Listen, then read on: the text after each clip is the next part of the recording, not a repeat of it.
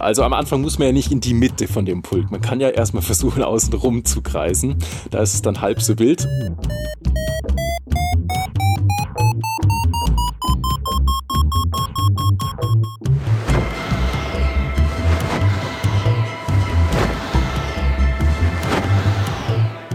Potsglitz, der Lugleits Podcast. Geschichten aus dem Kosmos des Gleitschirmfliegens. Heute mit Ferdinand Vogel und Lucian Haas am Mikrofon. Klassische Gleitschirmwettbewerbe sind eine ganz eigene Welt. Die Teilnehmer jagen einen durch Wendepunkte festgelegten Kurs entlang mit dem Ziel, am Ende etwas schneller als die anderen zu sein – Manchmal kreisen dabei riesige Pulks von über 100 Pilotinnen und Piloten in der gleichen Thermik wie ein Mückenschwarm. Einer, der das sehr erfolgreich macht und sogar zur Weltspitze zählt, ist Ferdinand Vogel. Der heute 28-Jährige hat schon mit 14 Jahren mit dem Gleitschirmfliegen begonnen.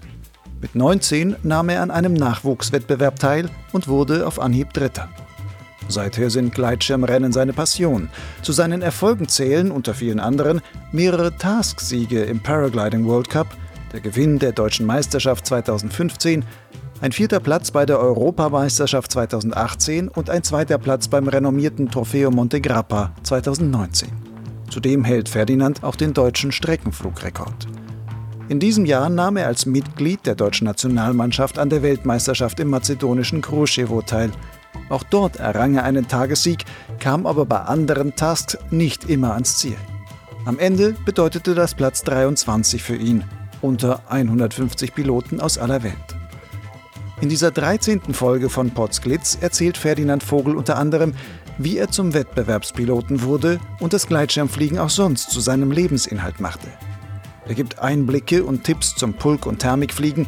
Er spricht über Methoden, wie er sich mit der Zeit ein immer feineres Wissen über die Fliegerei aneignete und dieses mittlerweile selbst in Streckenflugseminaren weitergibt. Und warum es sinnvoll sein kann, bei der eigenen Entwicklung als Pilot nichts zu überstürzen. Ferdinand, du kommst gerade von der Weltmeisterschaft in Kruschewo zurück. Dort bist du sehr gut geflogen. Du hast sogar einen Task gewonnen. Aber dann gab es einen anderen Task, das war der Flugtag Nummer 7, bei dem bist du kurz vor dem Ziel zusammen mit den anderen Top-Piloten der deutschen Nationalmannschaft abgestanden. Was ist das für ein Gefühl, wenn man da am Boden realisiert, Mist, jetzt habe ich es versemmelt, das war es dann wohl mit den möglichen Titelträumen? Ja, das hat leider ja nicht nur ich vermasselt, also das war ja das komplette Team, was es da vermasselt hat. Und das war das eigentlich Schlimme. Äh, dass ich am Boden stand, okay, aber dass dann kurz darauf äh, der Uli noch gelandet ist und dann auch noch der Thorsten und dann wussten wir alle drei, oh oh, das war's jetzt. Ja, das war dann hart. Ähm, weil wir einfach wussten, jetzt haben wir gar keine Chance mehr auf den Titel. Es gibt keine Streicherregelung oder sowas für diese Nationenwertung und entsprechend war es rum. Also wir standen da zu dritt, nur ein Kilometer vom Ziel entfernt und äh, ja, die Stimmung war etwas gedrückt. Der Thorsten hat es dann irgendwann mal probiert, mit seiner lockeren Art wieder gut zu machen, indem er gesagt hat, ja, eigentlich war der Flug doch ganz schön, bis hierher zumindest. Aber da war es halt dann schon gelaufen, ja. Wenn wir reingekommen wären ins Ziel, dann hätten wir vielleicht sogar den Weltmeistertitel gemacht, weil Thorsten, Uli und ich waren alle ganz, ganz vorne dran und haben die ähm, Zeitnahme ja sogar noch genommen gehabt, mussten dann aber nochmal umdrehen um nochmal Thermik zu suchen, weil ins Ziel, über die Ziellinie hätte es nicht gereicht. Und äh, ja, haben dann sogar was gefunden mit 20, 30 anderen, waren aber nur so 20 Meter hoch und äh, ja, da ging da nicht mehr viel. Als die ersten dann unter uns schon im Kreisen eingelandet sind oder reingerutscht sind quasi, war klar, na, so richtig gut funktioniert das hier nicht, da werden wir wahrscheinlich auch gleich landen. Das war jetzt die Nationenwertung, die damit hinüber war. Hast du dir denn persönlich auch für dich, für die Einzelwertung irgendwie vor dieser Weltmeisterschaft irgendwelche Chancen ausgerechnet? Ja, da versuche ich mir selber eigentlich gar nicht so den Druck zu machen. Also ich hatte mir so vorgestellt, Top 10 wäre ganz fein. Äh, zwischendurch habe ich dann irgendwann gehofft, nochmal Top 20 reinzukommen, war mir da eigentlich sicher, dass das funktionieren würde. Äh, als der erste Lauf, da bin ich ja dann gleich Zweiter geworden, äh, so gut lief, habe ich nur gedacht, wow, äh, ja, da gäbe es schon Chancen. Aber ich habe auch gemerkt, dass äh, da ein, zwei andere Piloten auch mitfliegen, die deutlich nochmal besser und erfahrener sind als ich. Würdest du dich denn selbst als ehrgeizig bezeichnen? Na, ähm, ja, inzwischen vielleicht schon ein bisschen, wo ich jetzt gemerkt habe, dass ich auch äh, auf Weltniveau mitmischen kann. Äh, vorher war es immer so, na, ich habe meinen Spaß und äh, ich lerne sehr, sehr viel bei den Wettkämpfen und genieße es einfach. Auch die Piloten drumherum sind alle so mehr oder weniger vom gleichen Schlag und man kennt sich dann und es ist wie so eine eigene Flugfamilie unter Leuten, die einfach äh, das Fliegen deutlich intensiver leben. War das eigentlich schon immer dein Wunsch, so ein erfolgreicher Wettbewerbspilot zu werden? Na, war es eigentlich gar nicht. Also wenn ich mich ganz an meine Anfangszeit beim Gleitschirmfliegen erinnere, dann äh, kann ich mich erinnern, wie wir am Übungshang standen und da über uns gerade ein Wettkampf stattgefunden hat und da so viele Sicheln durch die Gegend geflogen sind in einer Thermik und ich nur gedacht habe, wow, krass. Also da muss man so viel können und so viel lernen und so lange dabei sein, damit es, damit man es überhaupt machen kann. Und damals habe ich mir geschworen, ich fliege niemals Wettkampfschirme oder ansatzweise Hochleister. Das äh, war so meine Idee von Fliegen. Ich wollte einfach nur sicher, gemütlich in die Luft und das genießen. Und deshalb, ja, irgendwann bin ich da so Stück für Stück erst reingerutscht. Wie bist du eigentlich dazu gekommen? Wie bist du zum Gleitschirmfliegen gekommen? Ja, mein Vater, der fliegt schon seit vor meiner Geburt Gleitschirm. Der hat also äh, ja, 1985 oder 86 angefangen, also ganz in den Anfängen. Und entsprechend wurde ich als Kind dann immer mitgenommen, äh, hauptsächlich nach Andelsbuch in den Bregenzer Wald äh, und bin da als kleines Kind schon immer rumgesprungen und habe meinem Papa beim Fliegen zugeschaut und vielen anderen. Und äh, mich hat das dann irgendwie ziemlich gepackt, dieses Flieger, äh, ja, allgemein alles mit Luft drumrum. Und als ich noch dann zu jung war zum Gleitschirmfliegen, habe ich dann halt mit Modellbau angefangen. Hab dann, aber da haben mich auch immer nur die Segelflugzeuge interessiert. Also sobald ein Motor dran war, wollte ich das Teil irgendwie nicht haben. Und äh, dann mit zwölf hat mein, habe ich dann meinen Papa endlich mal überreden dürfen oder ge geschafft, ihn zu überreden, äh, mal mit seiner aus alten Ausrüstung äh, Ground handeln zu dürfen. Und da fing es dann so Stück für Stück an, dass ich äh, ja, mit dem Fahrrad nachmittags nach der Schule immer sofort an unseren Übungshang, den wir da so zwei, drei Kilometer entfernt hatten, hingeradelt bin, egal welche Windrichtung. habe also auch schon früh mit Rückenwind äh, quasi Übung gehabt und äh, habe da viel, viel Zeit verbracht, richtig viel. Und mit 14 durfte ich dann endlich loslegen und äh, habe meinen Schein geschenkt bekommen, dass ich den machen durfte. Dann auch direkt in Adelsbuch und ja, so ging's los. Also du hast mit 14 angefangen, offiziell darf man den Schein dann ja erst mit 16 machen, dann hast du den gehabt. Wann kam denn dann so bei dir der Wunsch auf, vielleicht doch Wettbewerbe zu fliegen? Auch wenn du gesagt hast, am Anfang, ja, da hast du die Sicheln gesehen, das werde ich nie machen, aber dann irgendwann muss es ja doch gekommen sein. Ja, also ich habe dann schon viel äh, im Internet immer alles Mögliche verfolgt und alles aufgesaugt, was es da zur Verfügung gab. Äh, gab es damals noch nicht so viel. Und entsprechend waren dann natürlich auch äh, so manche Namen, äh, die interessant waren, die hauptsächlich aus dem Wettkampfbereich kamen. Zum Beispiel der Oliver Rössel, bei dem ich dann äh, versucht habe, immer wenn der irgendwo einen Vortrag gehalten hat, meinen Papa zu motivieren, dass wir da hinfahren und dass wir das anhören können. Ähm, und äh, ja, am Anfang bin ich fast gar nicht zum Fliegen gekommen. Die ersten drei, vier Jahre bin ich so alle zwei Monate mal am Wochenende ein, zwei Flüge und das war's. Und erst als ich 18 war und dann eigenen Führerschein hatte, habe ich es dann krachen lassen, bin quasi nur noch in der Luft gewesen. Mhm. Und äh, dann zum Studieren bin ich extra nach Kempten gezogen, wo der Achim Joost damals auch studiert hatte. Und äh, da war der Manuel Nübel, die, der hat da schon eine Gruppe um sich rum gehabt mit jungen Piloten und die haben ja auch alle dort studiert und entsprechend war das dann so eine Gruppe, die das hat dann so eine Eigendynamik bekommen und da bin ich dann irgendwie reingerutscht. Das heißt, ihr habt ihr gegenseitig auch irgendwie so ein bisschen angestachelt und hochgetrieben, dass es hieß, okay, wir machen das auch mal, probieren das gemeinsam. Auch mal, was diese Wettbewerbsfliegerei betrifft? Oder man wollte einfach besser sein als der andere? Oder was, was war das? nee, gar nicht. Also der Manuel Nübel war damals schon äh, bekannt in der Gleitschirmszene, auch im Wettkampfsport. Und äh, ich hatte war vorher schon bei den Newcomer, äh, Quatsch, Newcomer Challenge gab es damals noch nicht, das hieß noch Junior Challenge. Und das war schon immer so, dass ich gedacht habe, ah, da mag ich jetzt mal hin, mal gucken, wie gut ich denn fliege gegenüber anderen Jugendlichen. Das war es dann schon, ja. Aber da in, in Kempten, das war eher so, hey, lass gemeinsam fliegen gehen. Und so sind wir dann fast jeden Tag, sobald das Wetter gepasst hat, nicht zur Uni gefahren, sondern in die Berge, ja. Nochmal zurück zu den Wettbewerben. Dann hast du die ersten Wettbewerbe gemacht. Warst du da direkt gut, weil du halt auch so viel Praxis hattest durch die viele Fliegerei mit deinen Kumpels? Also meinen allerersten Wettkampf, ähm, den habe ich in Andelsbuch habe ich dran teilgenommen. Das war ein Staufen Cup. Äh, da weiß ich noch, da hat der Mark Wensauer gewonnen.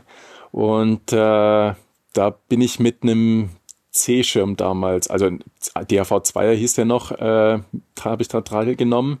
Und das war schon eher ein ziemlich heißer Schirm für mich und äh, war aber konkurrenzfähig, sage ich mal, zumindest unter den Anfängerpiloten. Und dann bin ich halt da so hinterher geschwommen und ich glaube, ich bin damals 60. geworden von 80 Teilnehmern oder so, also eher unterirdisch.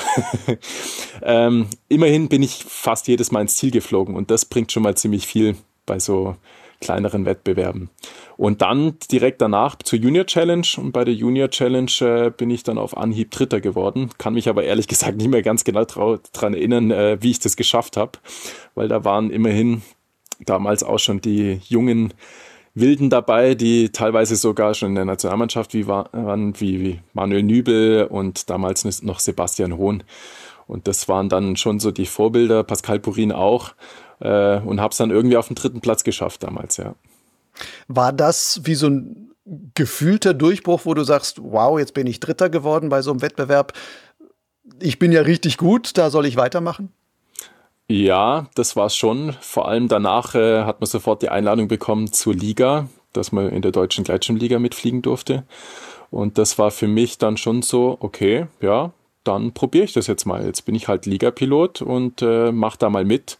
Und ich habe schon gemerkt, man lernt so wahnsinnig viel. Das hat damals noch der Achim Joos geleitet, die Junior Challenge. Und die haben uns so viel Know-how vermittelt. Und äh, ja, auch der äh, Oliver Rössel war als Trainer mit dabei und hat viele, viele Streckenflugtipps auch mitgegeben. Das hat einen Sprung jedes Mal bei der Junior Challenge einem gegeben, dass man richtig weiterkam. Was muss denn ein Pilot eigentlich mitbringen, um erfolgreich Wettbewerb fliegen zu können? Was sind so die wichtigsten Skills aus deiner Sicht? Ja, man sollte Thermik fliegen können. äh, man sollte sich wohlfühlen, wenn es auch mal ein bisschen dichter wird, also wenn mehr Gleitschirme um einen rum sind. Dem kann man zwar schon aus dem Weg gehen ein Stück weit, zumindest bei den Landesmeisterschaften oder so aber äh, dass man mal so mit zehn Leuten auf gleicher Höhe in der gleichen Thermik dreht, das passiert schon mal. Und das sollte man können und dann äh, eben nicht nur auf sich selber so viel Energie verbrauchen, dass man jetzt gucken muss, ah, ich muss da jetzt mehr ziehen oder ah, ich muss, also dass man unbewusst quasi fliegen kann und lieber bewusst das Außenrum wahrnehmen kann dass man äh, die anderen Piloten im Blick hat, dass man Thermikwolken im Blick hat, dass man die Route im vor die, die noch vor einem steht, im Blick hat. Das ist wichtig, dass man frei, offen fliegen kann. Das heißt, das Fliegen selbst muss eigentlich intuitiv funktionieren und dann hat man den Geist frei, um eben um die, für die äußeren Inputs dann noch weiter zu gucken. Ja, genau. Die Worte klingen etwas besser, ja. ähm, es ist so, dass äh, man selber braucht gar keine Streckenflugerfahrung unbedingt. Wenn man einfach dann mitschwimmt, wenn man gut Thermik fliegen kann, dann funktioniert das schon. Und dann kann man sogar schon recht gut auch mit, mit dem Pulk dabei bleiben, ja. Mhm.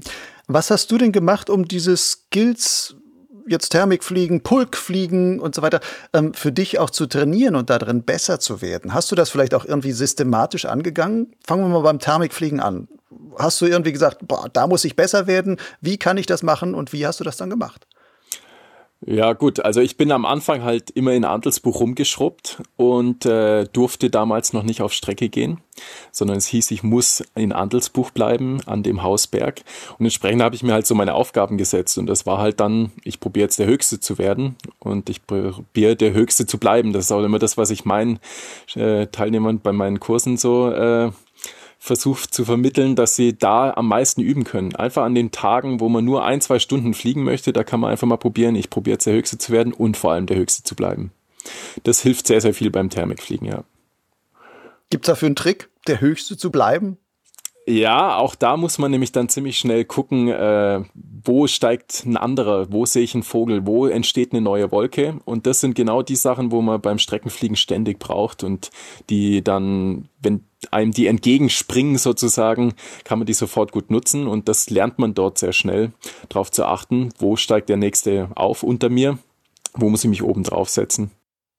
Zweiter Punkt, das Pulkfliegen. Wie kann man das lernen oder das üben, dass man damit gut zurechtkommt und das auch wirklich ein Pulk für sich dann auch nutzen kann? Ja, also am Anfang muss man ja nicht in die Mitte von dem Pulk. Man kann ja erstmal versuchen, außen rum zu kreisen. Da ist es dann halb so wild und man kann, kann jederzeit äh, flüchten, weil man den Luftraum dann frei hat.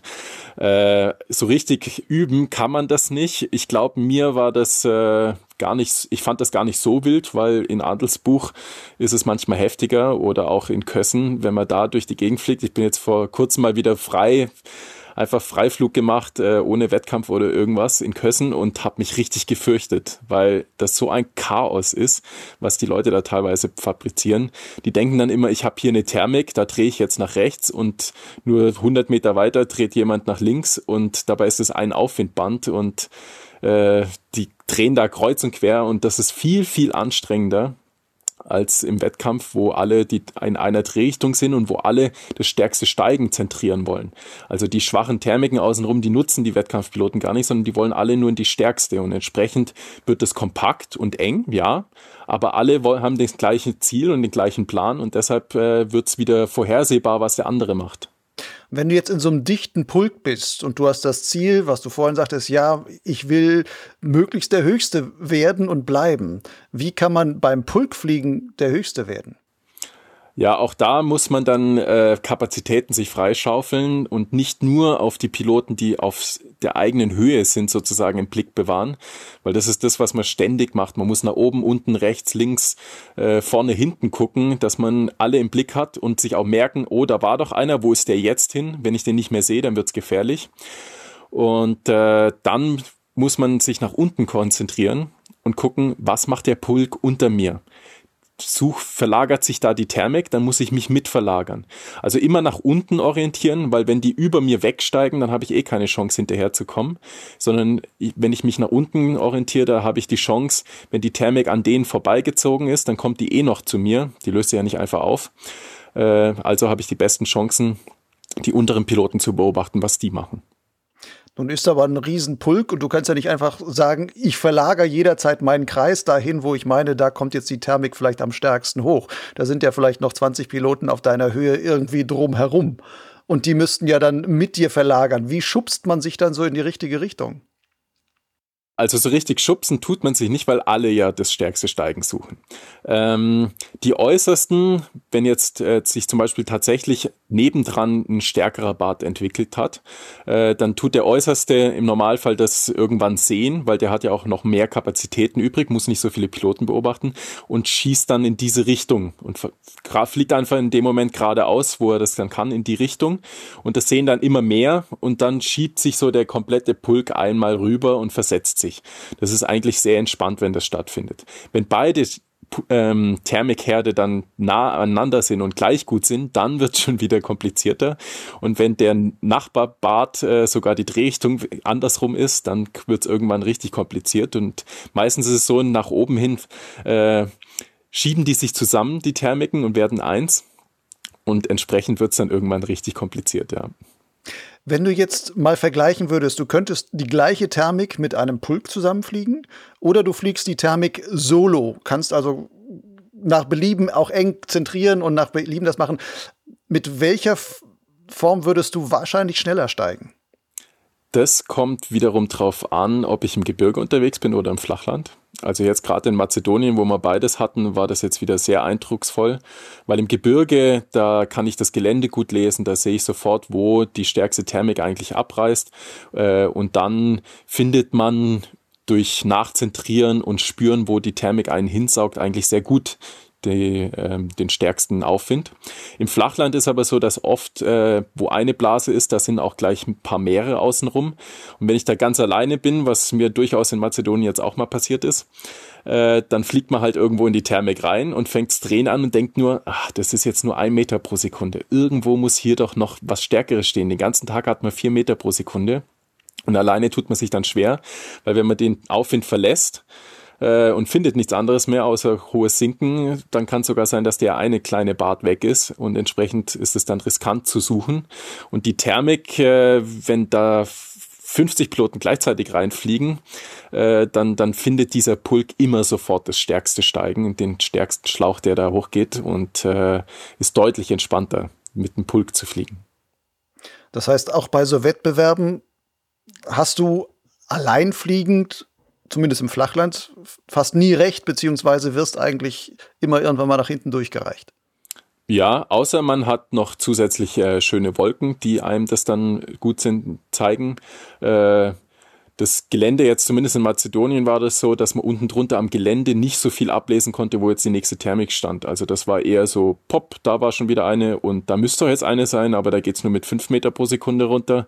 Also es war ziemlich Glücksspiel dort. Nun gab es ja einen Task auch bei dieser WM, wo der Marco Busetta, das war gleich Task Nummer 9, am Ende 13 Minuten Vorsprung hatte. Da ist er irgendwie alleine abgehauen. Wie kann sowas passieren, dass ein Pulk einen einzelnen Piloten, der so viel besser fliegt, so aus dem Blick verliert? Ja, also ich war da nicht in dem, in dem Hauptpulk, in dem Führungspulk mit drin, deshalb kann ich das jetzt nicht hundertprozentig wiedergeben. Aber ähm, der ist deutlich weiter nördlich geflogen also luftseitiger und ähm, wird da wahrscheinlich irgendwann mal, da gibt's so eine leichte Konvergenz an der Stelle, die sauber erwischt haben und dann plopp war er weg und der Pulk hat ihn nicht mehr wahrgenommen. Ansonsten wäre der Pulk hinterher geheizt. So läuft es normalerweise und holt ihn dann ziemlich schnell ein. Ähm, in dem Moment ist aber der Pulk dann auch weiter nach Süden abgedriftet, hat die Konvergenz nicht erwischt, war entsprechend dann schon deutlich weiter hinten äh, und hatte auch eine andere Idealroute. Das heißt, der Fokus war gar nicht in seine Richtung gesetzt. So ist er wahrscheinlich auch unentdeckt geblieben. Und dann kann es durchaus sein, dass der Pulk zum Ende hin langsamer wird, weil zum Ende hin versucht man nicht mehr schnell und vorauszufliegen, sondern versucht man hochzukommen, damit man die perfekte Ausgangsposition gegenüber den anderen hat. Es geht ja nicht unbedingt im Wettkampf darum, so schnell wie möglich den Task zu fliegen, sondern nur schneller als die anderen zu fliegen. Und entsprechend macht dann eine gute Positionierung Leistung im Endanflug sehr viel aus. Ist denn dann so ein Erfolg wie von dem Marco in dem Fall zum großen Teil auch Glückssache, dass der jetzt zufällig da wirklich die eine gute Stelle angestochen hat? Ja, glaube ich schon. Also ähm, Meines Wissens hat er das auch so in der Art formuliert, als, als man ihn dann gefragt hat quasi, weil äh, das haben mehrere Piloten probiert, ich habe es auch ein, zweimal probiert und äh, wenn du halt einmal in größere Sinken reinfliegst, dann bist du kurz vorm Boden und dann geht's nur noch mit ganz schwachen Bärten wieder langsam nach oben und der Pulk setzt sich auf dich drauf und erwischt es dadurch dann besser und ist dann weg. Wie viel Glück gehört dann zum Wettbewerbsfliegen eigentlich dazu? Wenn du so Ergebnisse siehst, auch von so einer Weltmeisterschaft, was würdest du da sagen? Welcher Anteil ist wirklich absolutes Können der Piloten und welcher Anteil davon ist immer noch Glück? Ja, schwierig zu sagen. Also ähm, es ist es jetzt in Mazedonien war es mit sehr viel Glück zu, hat's zusammengehangen, weil äh, auch wenn sich mal zwei Pulks gebildet haben, dann war es einfach nur, welcher Pulk erwischt nochmal eine Thermik vorm Ziel. Äh, das, ich finde, man hat es auch in der Ergebnisliste dann tatsächlich gesehen, äh, wenn man da mal weiter unten guckt, wer so um die Platz 100 rum war. Äh, da waren einfach auch Top-Piloten, die sonst, äh, sonst auch mal einen Task gewinnen oder so. Die waren da unten vertreten, weil entweder haben sie mal was ausprobiert und es ging sich nicht aus und dann waren sie zack hinten. Oder, ähm, wie es mir auch zweimal passiert ist, äh, man hat den Pulk irgendwann verloren und dann ist Aufholen fast nicht mehr möglich alleine. Und wenn man dann auch noch einmal tief kommt und da steht keine Thermik mehr, dann zack, steht man halt am Boden. Das ist aber, glaube ich, hängt viel damit zusammen, dass es äh, viel Flachland dabei war, was beim World Cup oft gemacht wird. Also die World Cup-Piloten, die fliegen oft lieber im Flachland als in den Bergen. Einfach auch deshalb, weil im Gebirge die Bedingungen schroffer sind, turbulenter sind und entsprechend äh, wird das Ganze auch dann gefährlicher und es passiert halt auch einfach häufiger was. Also bei einem World Cup in der Schweiz passieren im Normalfall mehr Unfälle als in dem Flachlandfluggebiet. Jetzt bei der e äh, WM in Mazedonien, äh, wir hatten, glaube ich, drei Retterabgänge, zwei Kollisionen, wo alles gut war und äh, ja, das war's. Würdest du denn dann sagen, bei so klassischen Wettbewerben, wenn du jetzt unterscheidest, Flachland und Gebirgswettbewerbe, ähm, sind die im Gebirge im Grunde schwerer, beziehungsweise da zeigt sich eher, wer eigentlich der bessere Pilot ist? Ja, das ist ja nur Geschmackssache. Also ich glaube, wenn man jetzt mit einem Flachlandpiloten äh, redet, dann sagt er, naja, nur die guten Piloten können Flachland fliegen. Und die Schweizer, die würden jetzt sagen, naja, im Flachland, nee, dem Flachland, das ist ja nur Glück. Ähm, ich selber bin auch, würde mich auch eher als äh, Gebirgsflieger äh, definieren, aber Flachlandfliegen macht, man muss es auch können, weil beim World Cup und jetzt eben auch bei der Weltmeisterschaft äh, gehört es halt genauso dazu. Also sowohl als auch. Wenn jetzt ein Nachwuchspilot kommt und sagt, boah, der Ferdinand, der hat schon so viele Erfolge, ist auch ein junger Kerl noch und sowas, den nehme ich mir mal als Vorbild. Ähm, was würdest du ihm empfehlen? Was kann der tun, um selber vielleicht nicht ähnlich erfolgreich, aber trotzdem guten Schritt nach vorne zu kommen? Wie kann ein besserer Pilot werden? Was sollte man da machen? An welchen Skills sollte man arbeiten und vielleicht auch in welcher Reihenfolge? Was ist vielleicht das Wichtigste zuerst anzugehen und wie kann man da aufbauen? Ja, wo fangen wir denn an? Ich glaube, man muss äh, zum einen extrem motiviert sein, wissbegierig sein. Man muss alles aufsaugen wollen, was, äh, was man irgendwie zu greifen bekommt. Ich habe damals auch einen Vortrag nach dem anderen besucht, habe äh, die Fachartikel durchgelesen. Und dieses ganze Wissen, das muss man dann halt auch einfach äh, versuchen zu anzuwenden. Also du machst ja auch immer wieder ähm, total die super Wettervorträge oder Artikel schreibst darüber. Und ich versuche dann auch immer mir die Bruchstücke rauszuziehen, die, die für mich gut passen und äh, die ich dann versuche auch in Natura anzuwenden und versuche Parallelen zu finden. Stimmt das überein? Wie kann man das denn tatsächlich jetzt in Natura anwenden? Ähm, ja, wie kann man das trainieren? Also Wettkampffliegen muss man im Wettkampf trainieren, leider. Das geht gar nicht anders. Also man braucht viele Wettkämpfe, damit man da gut wird. Wobei viele Wettkämpfe jetzt am Anfang, für mich war das so gefühlt, äh, um so gut fliegen zu können, muss man jedes zweite Wochenende irgendwo auf einem Wettkampf sein. Das ist es auch nicht. Also ich glaube, ich hatte so einen Durchschnitt äh, sechs, sieben Wettkämpfe pro Jahr. Das ist dann schon auch viel, aber es sind halt ja, auch. Einiges Abend an Zeit, was dann da reingeht schon. Ja, also es, nicht jeder Wettkampf geht zwei Wochen, sondern es gibt auch viele Wochenendwettkämpfe. Äh, ja, Streckenfliegen gehört aber definitiv genauso dazu. Das muss man auch trainieren und auch praktizieren. Es gibt viele Wettkampfpiloten, die wirklich nur auf Wettkämpfe gehen, aber da merkt man mittlerweile, das reicht nicht mehr aus. Also äh, die Leute, die ganz vorne mitfliegen, ähm, was man jetzt zum Beispiel bei der Jael auch gemerkt hat, äh, die Schweizerin, die ist ja super gut geflogen jetzt bei der Weltmeisterschaft und die war im Frühjahr, haben sie ja einen Rekord geflogen, ähm, gemeinsam da in Frankreich und äh, das hat man gemerkt, dass die jetzt da streckenflugmäßig ziemlich unterwegs ist. Wenn man jetzt gerade sagt, Streckenfliegen ist so das andere, was man gut können muss. Was sind denn so die Basic-Sachen, wo du sagst, das sollte man als erstes dran arbeiten? Thermikfliegen. Wie kann man am Thermikfliegen dran arbeiten? Für sich selbst? Oder geht das nur, wenn man quasi ein Korrektiv von außen hat? Sollte man sich da Unterstützung holen, einer, der mitfliegt und dann sagt, nee, da musst du enger drehen oder du fuchtelst viel zu sehr mit der Außenbremse oder was auch immer? Ja, also die meisten ähm, nutzen hauptsächlich nur die Innenbremse und äh, Thermikfliegen und aktives Fliegen läuft ja hauptsächlich über die Außenbremse. Das ist zum Beispiel mal was, äh, die Kurbeltechnik an sich. Ähm, dann ist es äh, durchaus so, dass wenn man sagt, ja, ab und zu, da verliere ich die Thermik oder da ist die Thermik weg, dann ist man noch nicht so wirklich guter Thermikflieger, weil im, zumindest jetzt, also bezogen aufs Gebirge mal, äh, ist es so, dass man Thermiken eigentlich super, super selten verliert, weil man in der Thermik ja selber weiter aufsteigt ähm, und die eigentlich fast nie verlieren kann.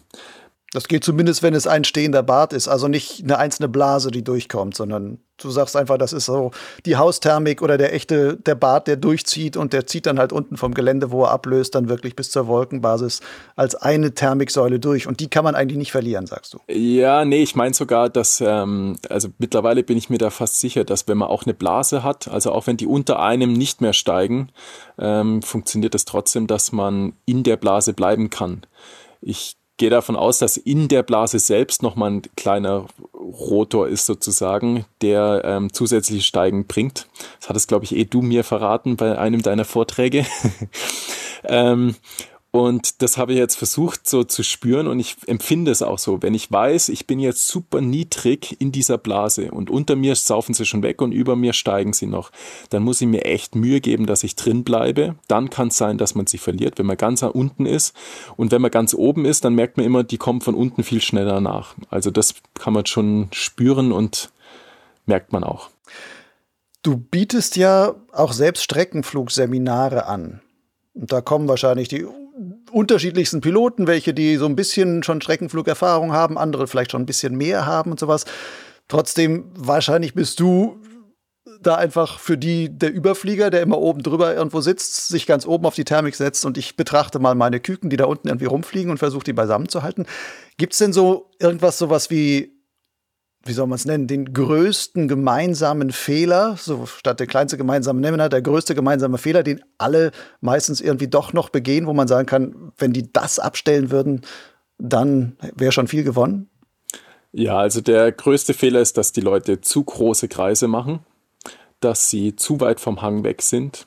Und das sind beides Punkte, wo man dann merkt, äh, dass eben noch ein bisschen Flugroutine fehlt dass man sich noch nicht so wohl unter dem Schirm fühlt. Weil wenn ich mich nicht traue, enge Kreise zu machen oder im Zweifel sogar sag, ich traue mich nicht zu spiralen, ich traue mich nicht. Also jetzt nicht bezogen auf ich kann nicht, weil dann die Gehbelastung zu groß wird, sondern ich traue mich nicht, dann fehlt einfach noch Praxis und Übung weil äh, eine Spirale ist etwas, was Spaß macht, äh, was man sicher lernen kann im Sicherheitstraining und was dann auch nicht gefährlich ist. Und das ist durchaus auch ein Manöver, was man beim Streckenfliegen können sollte, finde ich. Weil wenn man doch irgendwo mal überrascht wird oder halt einfach nur noch runter muss, dann ist es zwingend notwendig, dass man spiralen kann. Ähm, näher am Hang fliegen, ja, da muss man auch sein Gerät kennen. Ähm, und man muss das Vertrauen ins Gerät haben, weil wenn man sagt, ja, wenn jetzt da ein Klapperchen kommt und ich krieg das nicht gemanagt, dann klar muss ich Hangabstand halten. Aber das ist einer der Fehler, die viele Piloten machen und dann nur an sehr, sehr guten Tagen es schaffen, hochzukommen, weil es gibt durchaus Tage, wo man ab und zu auch mal unterhalb der Abrisskante ankommt und da muss man einfach nah an den Hang ran. Und hast du gerade gesagt, engere Kreise fliegen, also die meisten Kreisen zu, zu weit. Was ist denn für dich so ein idealer Thermikkreis? Kann man den irgendwie beziffern? Ja, also wenn ich jetzt jemanden beim Kreisen zuschauen würde, dann würde ich sagen, enger, größer. Aber jetzt so pauschal das so definieren, ist, glaube ich, schwierig. Äh, auch mit dem Radius bringt einem jetzt, glaube ich, nicht viel. Ähm, es ist schon so, dass wenn man so drei Meter pro Sekunde steigen hat, dann ist auch bei einem Low B, jetzt von der Streckung her bezogen, ähm, der Stabilo schon ziemlich auf dem Horizont. Mhm. Also es ist schon dann fast ein, immer eine Spiraleinleitung, sage ich mal fast, äh, die man dann fliegt. Und es gibt sehr, sehr viele Piloten, die sehr große Positionskreise fliegen und damit dann versuchen, in die Thermik hochzukommen. Das funktioniert gut, wenn man äh, abends fliegt weil abends werden die Thermiken meistens größer, ein bisschen sanfter. Da funktioniert es ganz gut, aber beim Streckenfliegen, wenn man um die Mittagszeit unterwegs sein möchte, dann muss man teilweise auch mal was enger kreisen. Auch Lehbärte zum Beispiel, wenn man ins Lee fliegen möchte, dann sollte man zum Beispiel mal einen Satt geflogen haben oder ähm, mal einen Schirm gestallt haben, im Idealfall vielleicht sogar Sackflüge fliegen können. Das ist dann die Königsdisziplin. Dann reißt man auch nicht mehr versehentlich den Schirm ab. Und äh, im Lee macht das Ganze dann auch mehr Spaß. Man fühlt sich wohler, weil man sagt, na, wenn da jetzt was passiert, dann kriege ich das wieder in den Griff. Äh, ich nicht jedes Lee ist ja gleich Lee. Und am Anfang, solange man sagt, oh nee, ich fliege nicht ins Lee, dann hat man auch noch nichts beim Streckenfliegen verloren. Ähm, das gerade auf den Alpen Nordseite, da kommt man gar nicht drum rum. Da gibt es so wenig Möglichkeiten, Streckenflüge zu machen, ohne dass man in Lee fliegt. Das ist auf der Alpen Südseite deutlich einfacher. Ähm, ja. Das heißt, Streckenfliegen heißt automatisch auch, ich muss bereit sein zum Lehfliegen. Auf der Alpen-Nordseite schon, ja. Also außer es ist ähm, so im, im Hochsommer funktioniert es ja manchmal, dass man dann rein ja eigentlich gar nicht thermisch unterstützt, sondern mehr so ähm, durch den Aufwind, durch den ja einfach nur sohrend quasi von Berg zu Berg hüpfen kann. Dann funktioniert das. Aber ansonsten muss man auf der Alpen-Nordseite relativ bald mal in Les reinfliegen. Und entsprechend Flugskills müssen dann auch vorhanden sein. Du sprachst gerade an, Soren von Berg zu Berg hüpfen. Also dann auch mal relativ niedrig, vielleicht auch hangnah, geländenah fliegen, ist ja auch etwas, was man viel bei Streckenflugpiloten sieht, die wirklich sehr effizient Strecke fliegen und auch große Strecken in hoher Durchschnittsgeschwindigkeit machen, dass die teilweise gar nicht mehr viel aufdrehen, sondern eigentlich, soll ich sagen, kurz aufdrehen und sagen, jetzt geht schon weiter und ich fliege einfach weiter. Kann man so etwas oder wie kann man so etwas trainieren? Oder kann, bietest du sowas als Training auch bei deinen Streckenflugseminaren an und sagst, ich zeige euch mal, wie sowas geht? Ja, also bei meinen Streckenflugseminaren mache ich so, dass ich äh, immer versuche, die Gruppe beieinander zu halten. Und wenn mal jemand tiefer kommt, dann spirale ich mich runter. Und wenn ich irgendwann mehr spiralen kann, weil das geht ja schon ganz schnell auf den Körper, dann stall ich mir auch mal runter und versuche dann immer unten drunter zu fliegen unter dem Piloten, der da am tiefsten ist. Und dann fliege ich zielstrebig einfach in die nächste Thermik rein. Und die Person muss dann hinterherkommen.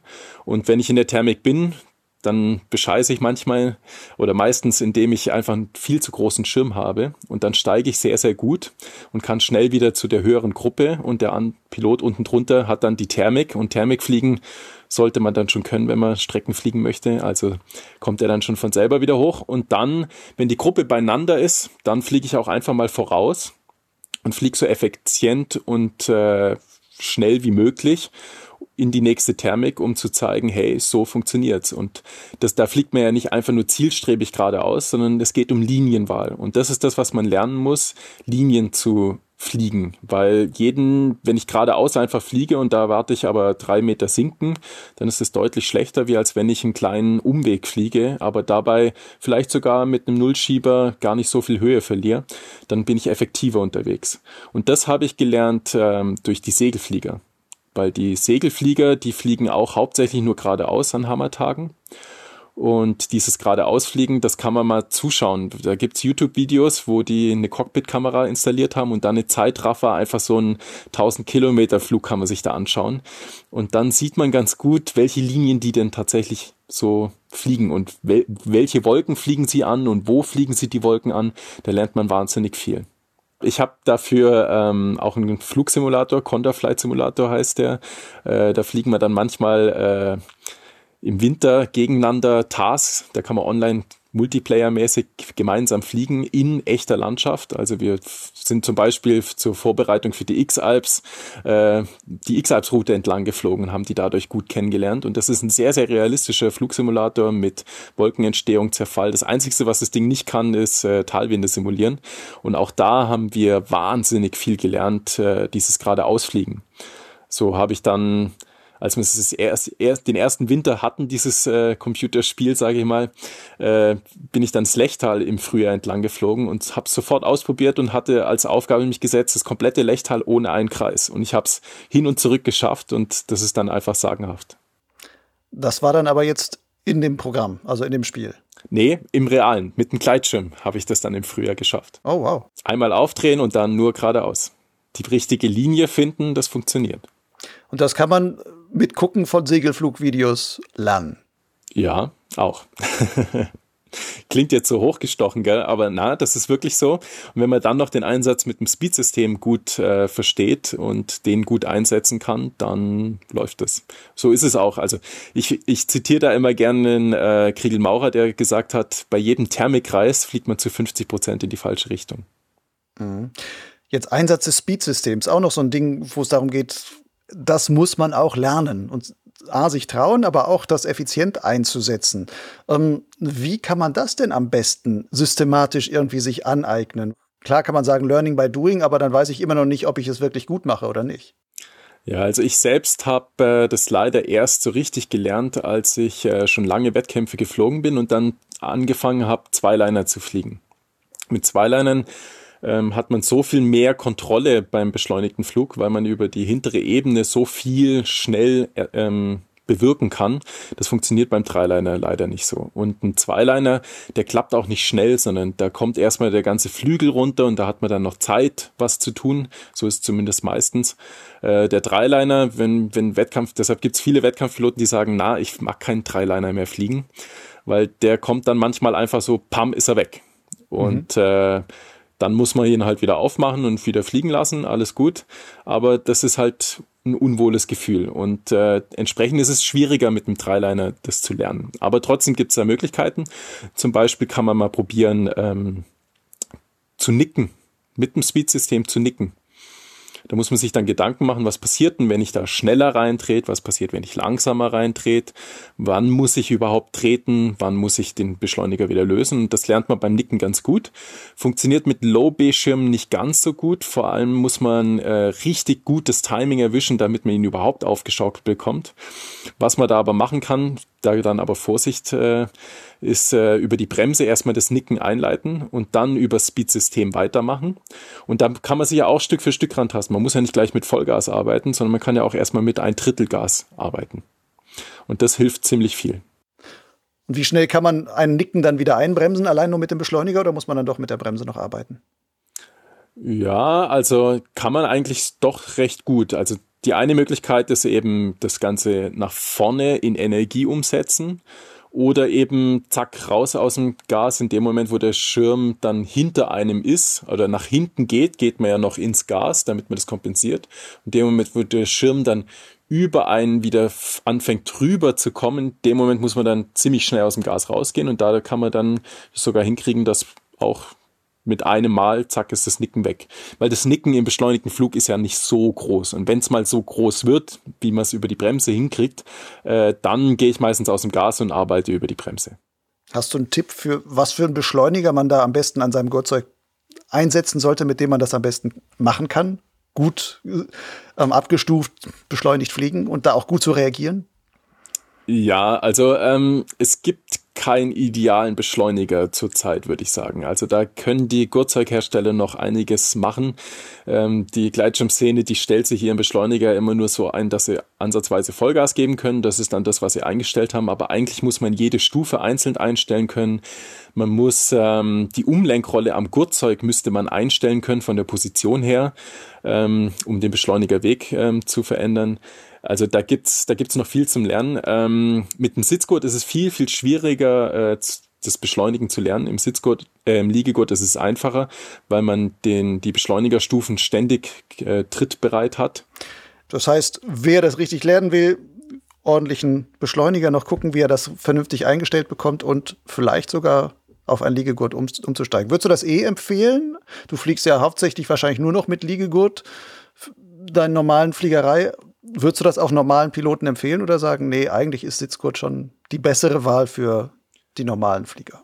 Ja, also im Sitzgurt hat man oft das Problem, dass die Gleitschirmhersteller oder die Gurtzeughersteller sich nicht so viel Mühe geben, zum Beispiel auch was ähm, die Materialwahl angeht. Also eine große Umlenkrolle ist wichtig, damit das Ganze besser flutscht und leichtgängiger ist. Wenn man am Simulator das Ganze mal ausprobiert, dann sollte man da ohne viel Kraft, also wirklich fast gar keine Kraft, äh, den Beschleuniger bewegen können. Und da gibt es viele Sitzgurte, die da einfach nicht so gut sind. Ähm, um auf deine Frage zurückzukommen, äh, nein, ich empfehle nicht jedem einfach pauschalen Liegegurt. Auf keinen Fall. Man sollte sich pudelwohl unter seinem Schirm fühlen. Man sollte keinerlei Startstress haben, auch nicht am Startplatz selbst, weil wenn ich mit Stress in den Flug reingehe, dann bringt es einem selber nichts. Die ersten zehn Minuten muss man erstmal runterkommen vom Startstress und äh, so, ein, so ein Liegegurt hat einfach nochmal zusätzliche Punkte, die man beachten muss, die schiefgehen können beim Starten. Das ist Zusatzstress. Deshalb keine Option, wenn ich gestresst bin beim Start. Bei der Landung genau das gleiche. Wenn ich sage, oh ja, ich habe ab und zu harte Landungen, dann habe ich das Fliegen noch nicht so gut verinnerlicht, dann sollte ich noch nicht mit dem Liegegurt fliegen. Gerade dieses aus dem Beinsack rauskommen, da gibt es dann vieles, die sagen, ja, das mache ich halt deutlich früher. Aber es ist einfach ein zusätzlicher Schritt, der äh, abgearbeitet werden muss, der Zusatzkapazitäten verlangt und äh, starten, landen muss sitzen. Und das Grundverständnis fürs aktive Fliegen sollte auf jeden Fall auch vollständig da sein. Erst dann kann ich anfangen, mit dem Liegegurt zu arbeiten. Mhm. Du sagst jetzt Stress und sowas. Stress ist ja auch viel, wenn man noch nicht so erfahren ist am Anfang seiner Karriere oder sowas, um, wo man schneller auch mal in Stress kommen kann, weil man mit bestimmten Situationen vielleicht überfordert ist oder sie noch gar nicht kennt, vorher noch nicht so erlebt hat. Gibt es denn Sachen, wo du aus deiner heutigen Erfahrungen rückblickend sagst, so aus deiner frühen Pilotenkarrierenzeit, etwas, wo du sagst, äh, hey, da habe ich mal einen Fehler gemacht, den würde ich heute gerne ungeschehen machen? Ja, eigentlich nicht so wirklich. Ich habe sehr, sehr langsam gelernt. Ich habe mir Zeit gelassen. Ich habe meine Angst und meinen Respekt vor dem Fliegen ähm, toleriert und gesagt, nö, der gehört dazu. Und solange ich davor noch zu viel Respekt habe, beziehungsweise weiß, wenn ich da jetzt weitergehe, dann habe ich einfach nur noch Angst. Das probiere ich jetzt auch gar nicht erst aus.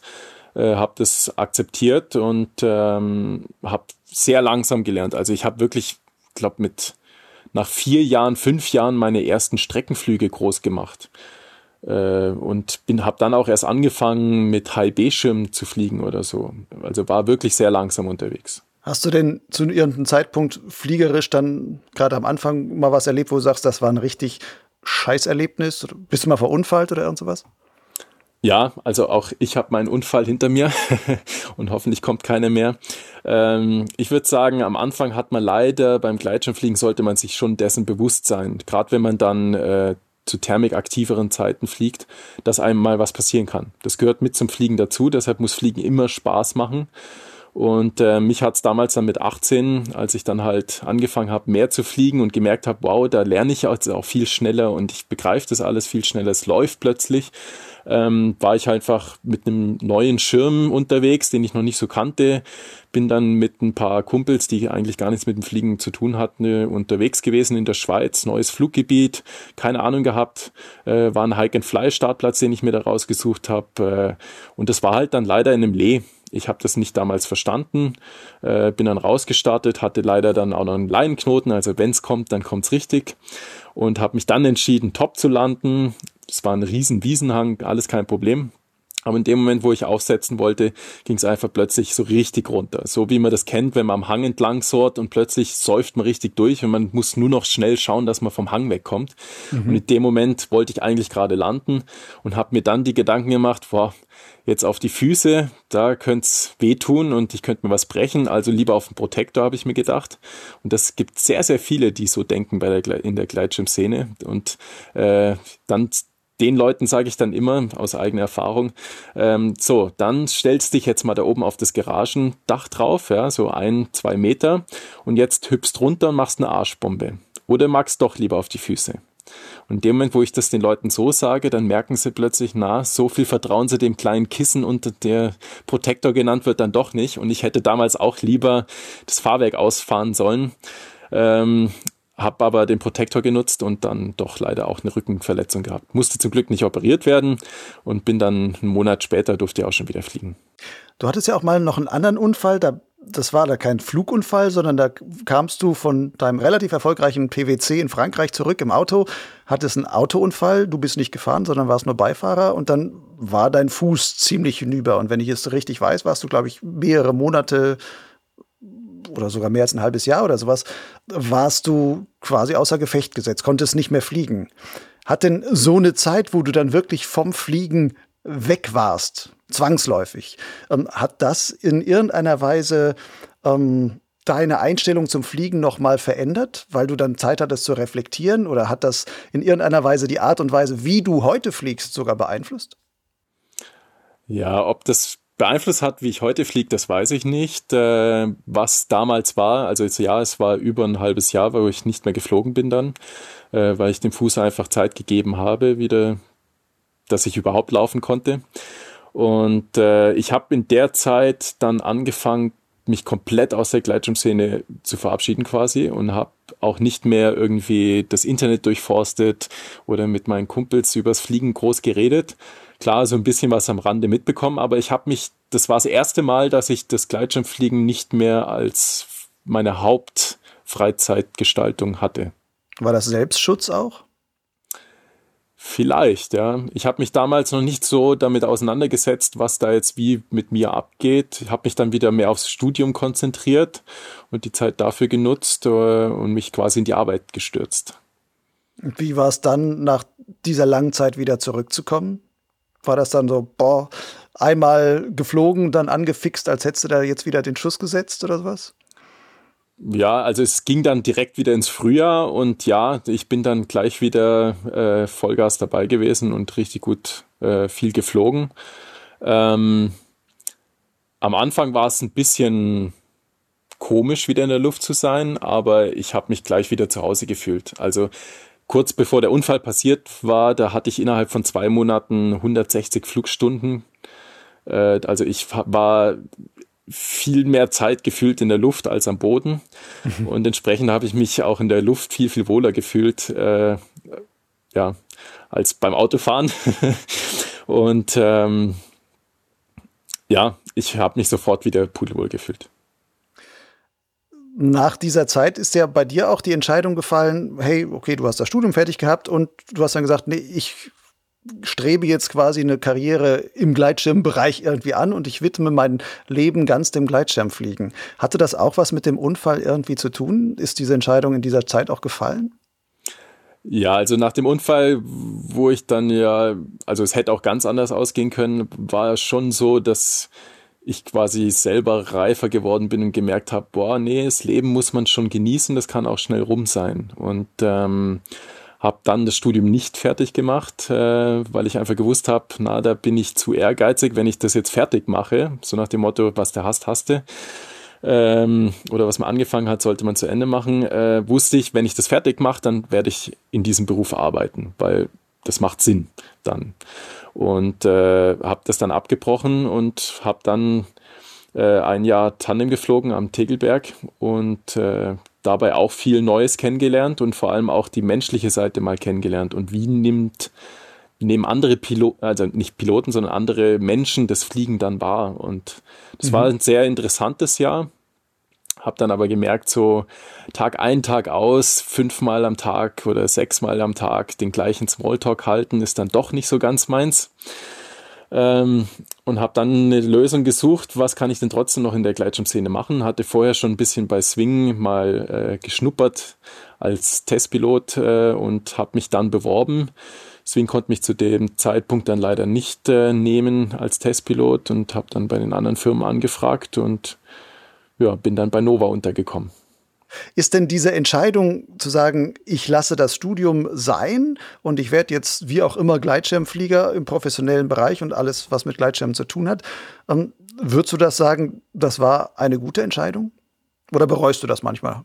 Nee, bereuen tue ich es eigentlich nicht, weil, also das war Elektrotechnik, was ich da studiert hatte vorher schon eine Berufsausbildung, also ich habe hab schon was in der Tasche, so ist nicht, auch jetzt mit einem nicht abgeschlossenen Studium, äh, habe dann aber für mich äh, jetzt schon festgestellt, na, ich brauche noch einen Plan B, wenn das irgendwie, warum auch immer, zum Beispiel das Wetter wird zu extrem oder mir passiert tatsächlich irgendwas oder ich kann das Gleitschirmfliegen nicht mehr ausüben, ich brauche noch irgendeinen Plan B. Und ähm, habe dann oder werde dann jetzt auch wieder das Studieren anfangen, habe mich aber für was entschieden, wo ich äh, auch wenn ich das jetzt einfach fünf Jahre lang nach dem Studium nicht praktiziere, dann hoffentlich trotzdem das nutzen kann. Weil bei der Elektrotechnik war so mir klar, na, wenn ich jetzt wirklich drei Jahre mal nur fliegen will oder fünf, dann ist das Studium irgendwann nichts mehr wert. Und das, das war mir von Anfang an eigentlich dann klar, als ich gesagt habe, nee, ich lasse das jetzt. Äh, und das war auch mit einer der Gründe, warum ich es gelassen habe. Wenn ich das jetzt so richtig raus höre, dann sagst du sehr, okay, vielleicht so in fünf Jahren soll das immer noch gelten. Das heißt, erst einmal sagst du, ein bisschen will ich noch weiter intensiv Gleitschirm fliegen. Was hast du denn dafür noch für Pläne für die nächste Zeit? Ja, also ich habe letztes, na, vor, vor zwei Jahren war ich ja mal als Supporter bei den X-Alps dabei und hatte das dann ziemlich im Fokus, das mal selber zu betreiben. Hat mich auch ähm, beworben gehabt für die X-Alps. Ähm, habe dann auch viele Hike-Fly-Wettkämpfe mitgemacht. Du hast ja auch gewonnen beim Border Race und sowas dann mal, ne? Genau, Border Race hat mal richtig gut funktioniert, genau. Ähm, beim Dolomiti Superfly, das war mein letzter Hike-and-Fly-Wettbewerb, lief es dann nicht so gut, weil äh, ich in ein Loch reingetreten war und dann Rückenprobleme hatte und dann war ich ein bisschen zu ehrgeizig und wollte weitermachen und habe dann gedacht, okay, funktioniert schon noch, bin wieder auf den Berg hochgelaufen, habe dann aber gemerkt, äh, na, es ging mal kurz so ein Stückchen bergab und da habe ich gemerkt, bergab laufen geht nicht mehr, dann fährt es mir voll in den Rücken rein und war dann oben am Startplatz und da hat der Wind nicht gepasst. Der kam total von der Seite und ähm, war sehr, sehr stark, war noch Nordphönig in den Dolomiten. Und mir war klar, äh, also entweder ich lasse mich jetzt hier abholen oder ich starte trotzdem. Und hatte vorher auch schon ein oder das andere Mal mal so Erfahrungen gemacht, wo ich wusste, ähm, wenn ich vor der Entscheidung stehe am Startplatz und weiß, das Wetter ist jetzt nicht ideal zum Fliegen und ich habe die Option, ich fliege trotzdem oder ich laufe da wieder runter, dann tendiere ich eher dazu zu sagen, ah, ich bin ein guter Pilot, ich fliege trotzdem. Und da habe ich gemerkt, dass ich bei Hike-Fly-Wettkämpfen meine, mein Risikomanagement nicht im Griff habe, leider. Beim normalen Wettkampffliegen, da weiß ich, äh, wenn es mir zu turbulent wird, dann gehe ich einfach raus, dann lasse ich die anderen an mir vorbeifliegen. Aber bei den Hike-and-Fly-Wettbewerben wusste ich, ich habe es nicht im Griff. Nicht deshalb, weil ich nicht Erster werden oder ja, die anderen schneller sind und ich muss denen hinterher, sondern einfach, weil ich lauffaul bin. und habe mich dann dazu entschieden, meine Bewerbung zurückzuziehen für die X-Alps und war deshalb jetzt dann auch nicht dabei. Ist das denn trotzdem noch eine Option für dich oder sagst du, nee, ich habe für mich entschieden, Hike and Fly, zumindest in diesem längeren Format wie so eine X-Alps oder sowas, das ist mir einfach zu riskant? Ja, also ab und zu juckt's mich schon so ein bisschen wieder, weil man, was ich so faszinierend finde, ist, dass man äh, über Gebiete drüber fliegt, wo man sonst nie vorbeikommt. Und das ist ein sehr schönes Erlebnis. Und man fliegt auch zu Tageszeiten, wo man normalerweise nicht fliegt. Man fliegt bei Wetterlagen, wo man normalerweise nicht fliegt. Also jetzt nicht die Extreme, wo gefährlich sind, sondern auch einfach mal, ähm, wo es komplett bewölkt ist. Und dann kann man trotzdem sich Stück für Stück von Berg zu Berg weiterhangeln. Und das ist ein richtig schönes fliegerisches Erlebnis. Und das vermisse ich schon.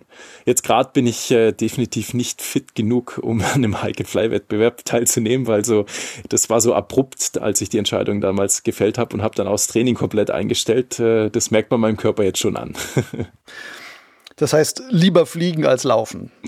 Definitiv, ja. Also jetzt für die Zukunft äh, werde ich mich weiter mehr auf die XC-Wettkämpfe quasi ähm, konzentrieren und da wieder mehr machen wollen, ja.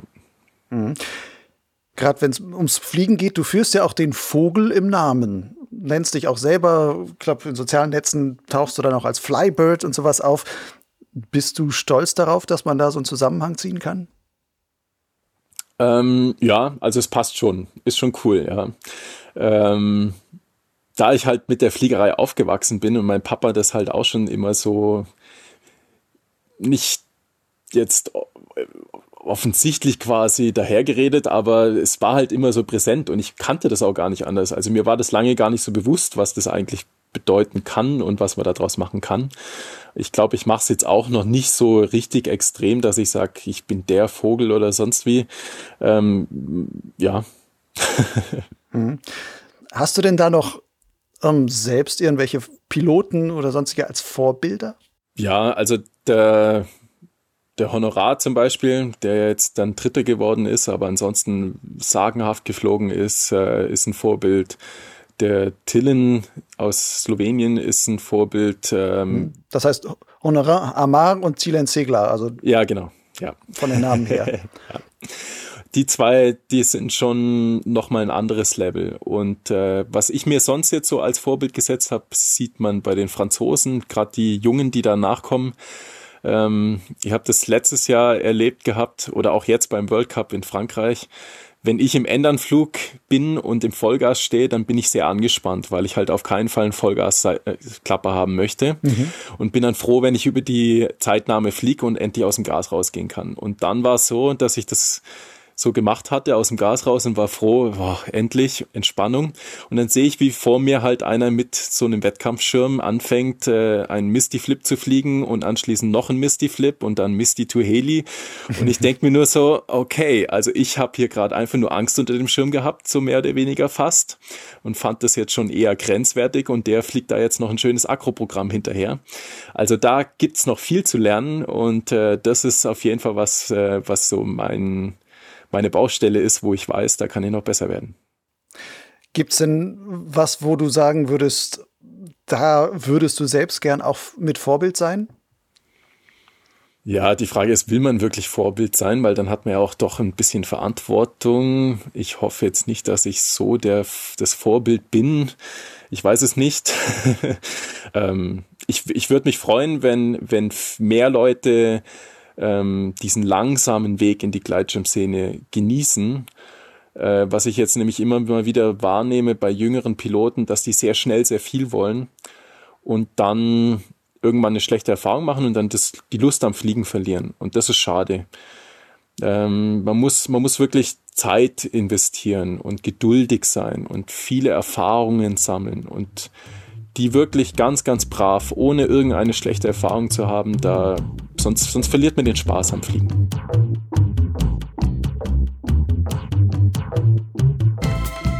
Das war Ferdinand Vogel im Gespräch mit Lucian Haas.